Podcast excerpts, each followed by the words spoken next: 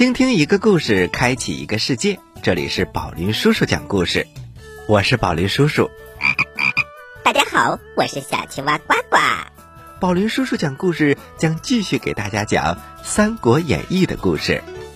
宝林叔叔，《三国演义》的故事我们已经讲到了孔明南征，似乎也快接近尾声喽。好了，我们马上开始故事一箩筐。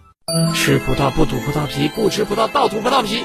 好故事快到我的筐里来！哎呀，故事装的太满了。故事一箩筐，越听越聪明。《三国演义之孔明南征》第三集。话说孔明征讨孟获，他忽然听报，三洞元帅兵分三路杀了过来。孔明听了之后啊，他马上叫来了。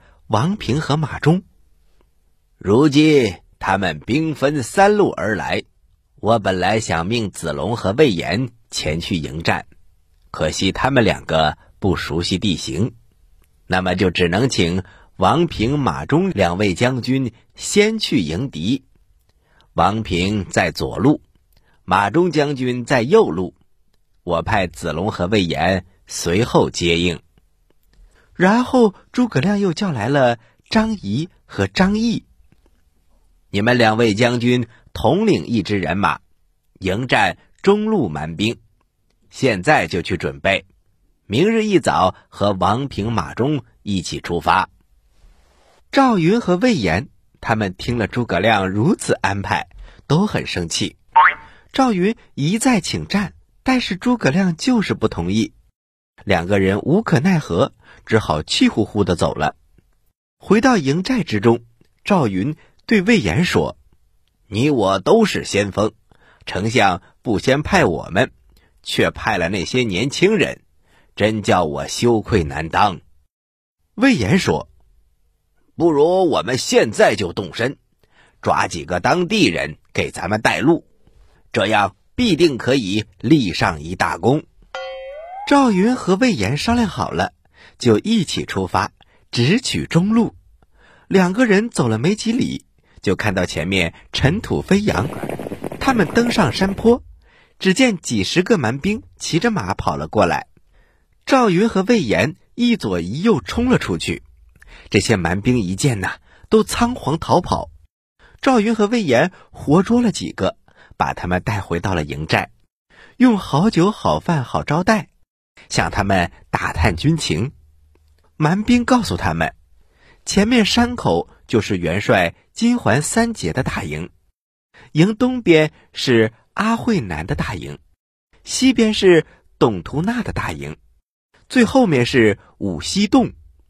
赵云和魏延听了，就点起五千名精兵，叫那几个蛮兵带路前去劫营。等到出发的时候。已经是二更时分了，他们趁着月色来到了金环三杰的寨前。此时已经是四更天，蛮兵正在做饭，准备一大早和蜀军厮杀。谁知赵云和魏延突然出现了，从两路杀了过来，蛮兵顿时大乱，四散奔逃。赵云单骑冲进了中军，正好遇到了金环三杰。就一个回合，就把他刺落马下。蛮兵们一见元帅已死，更是毫无斗志，然后一哄而散，都逃跑了。紧接着，赵云和魏延分兵两路去攻打阿慧南和董图纳。天亮之后，魏延来到董图纳大营。董图纳听说寨后有人杀来，急忙出来迎敌。正和魏延厮杀的时候，忽然听到前面喊杀声大起，原来王平带领人马也杀了过来。魏延和王平两面夹击，蛮兵大败。董图那趁机逃跑，魏延追了半天也没有追上。我们再说赵云，他赶到阿慧南营寨之前，看见马忠正在和阿慧南厮杀，于是啊。就和马忠一起前后夹击，阿慧南抵挡不住，也逃走了。就这样，四位大将各收军兵，回来见孔明。孔明问：“三个蛮兵元帅，两个逃跑，金环三杰被谁杀了？”赵云连忙说：“是末将。”众将辩解说：“呃，丞相，董图纳和阿慧南从山路逃走，我们来不及追赶，让他们给逃了。”孔明笑着说：“这两个人我已经把他们捉住了。”来人呐，把他们押进来！众将一见，都大吃一惊。孔明笑着说：“我看了吕凯献来的地图，知道了三洞元帅下寨的位置。昨天是故意用话姬子龙和魏延深入敌境，破了蛮兵。我又命令张仪和张毅两个人埋伏在半路，防止敌将逃走。”这才把这两个蛮兵元帅给抓住了。孔明给董图纳、阿慧南松了绑，然后摆下了酒席，好好的款待了他们，然后下令放他们走了。临走的时候，孔明叮嘱他们不要再作乱了。两员蛮将没想到孔明对他们这么好，都非常感动，临别时流下了泪水。孔明对诸位将领说：“孟获明日一定会亲自带领兵马前来，到时候我们一定要把他活捉。”说完，他就向赵云、魏延、王平、关索等人一一交代了几句，众将各自领命而去。孟获得知三洞元帅都被孔明击败了，他非常的生气。亲自带领部队迎战蜀军，半路上正好遇到王平，孟获手下的一员大将冲了出来，直取王平，两个人交战了十几个回合，王平转身就跑，孟获一见，在后面紧紧追赶，孟获追出二十多里，忽然听到两边呐喊声大起，只见左边张仪，右边张毅。他们率领大军冲杀了出来，截断了蛮兵的后路。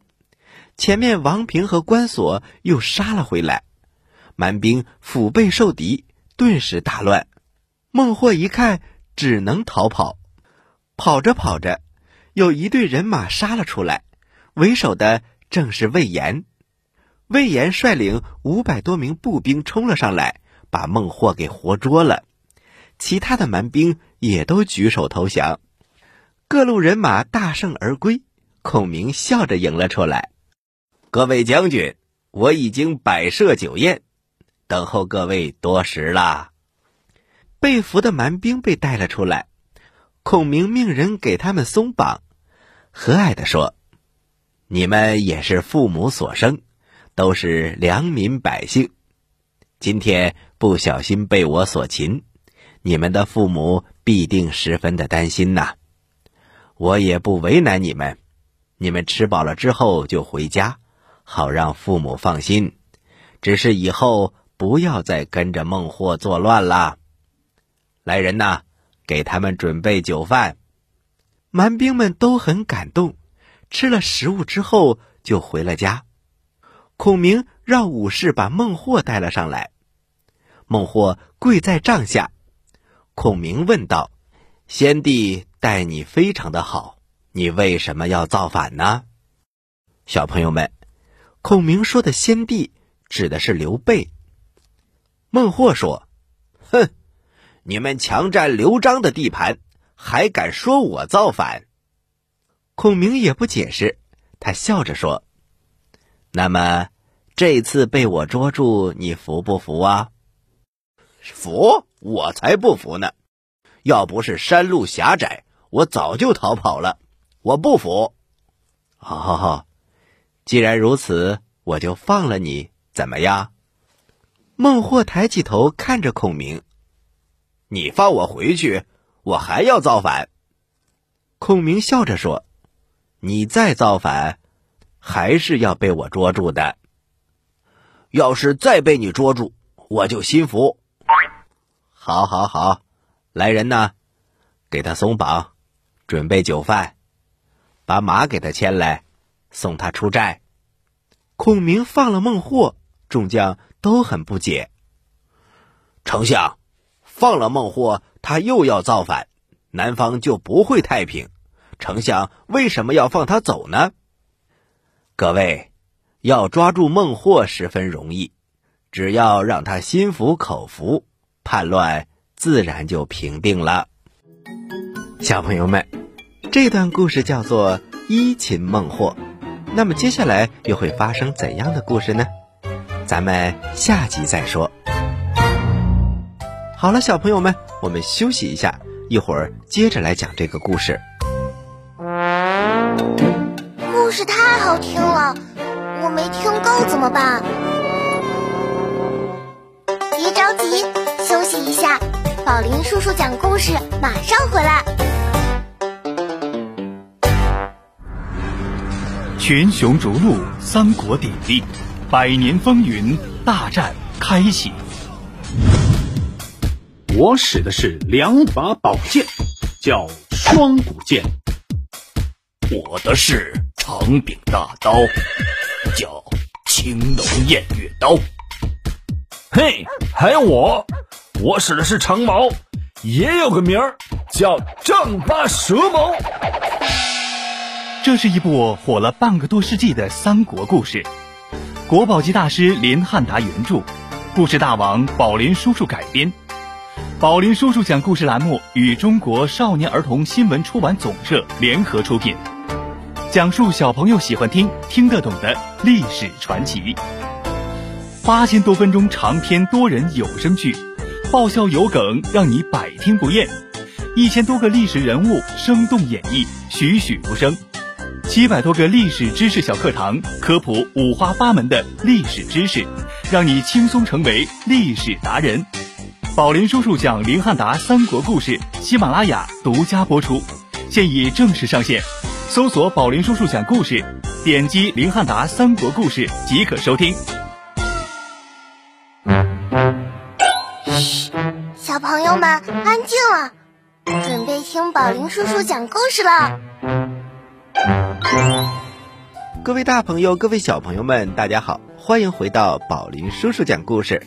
我们接着给大家讲《三国演义》的故事，《三国演义之孔明南征》第四集。话说孔明依擒孟获。然后又把孟获给放了。孟获回到泸水，正好遇到了手下的残兵败将。这些蛮兵见了孟获，个个非常的高兴，纷纷问孟获是怎么回来的。孟获撒了谎：“蜀军把我监管起来，我杀了他们十几个人，趁夜夺了一匹马，逃了回来。”蛮兵听了都欢喜不已。还一个劲儿的夸孟获非常的勇猛。没过多长时间，董图纳、阿慧南也逃了回来。孟获让他们继续担任元帅。孔明率领大军来到泸水，探马来报：禀丞相，河面上没有一只船，对岸都筑起了土城。孟获派重兵把守，极难渡过河。于是孔明下了命令。在泸水附近扎营。不久之后，后主刘禅派马岱押运粮草和药物前来。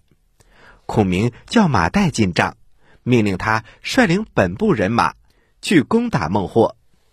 孔明说：“泸水湍急，孟获又在南岸筑起了土城，极难渡过。但是泸水下游离此一百五十多里。”有个地方水流缓慢，地势平坦，孟获没有派人把守，你从那里悄悄的渡河，直接冲进蛮洞，截断敌军的粮草，然后活捉孟获。得令，马岱领命而去，率人马来到下游，士兵们见水很浅，纷纷跳了下去，哪知刚走到一半一个个都倒在水里，落水的士兵被救上来，结果凡是下水的士兵都口鼻出血，然后气绝身亡。马岱大惊，连夜回去见了孔明，禀报了此事。孔明也大吃一惊，他连忙找来当地的老人询问此事。老人说：“如今天气炎热，毒气聚集在卤水之上，白天毒气蒸发，所以渡水的人都会中毒而死。到了晚上，天气凉快，毒气不起，只有吃饱了，趁夜渡河，才可以平安无事啊。”于是孔明又命令马岱率领两千人马半夜渡河。果然没事儿。马岱在向导的带领下，率领人马直接来到了蛮兵运粮的地方。这里是两座高山之间，有一条十分狭窄的小路。于是啊，他就在这里埋伏了起来。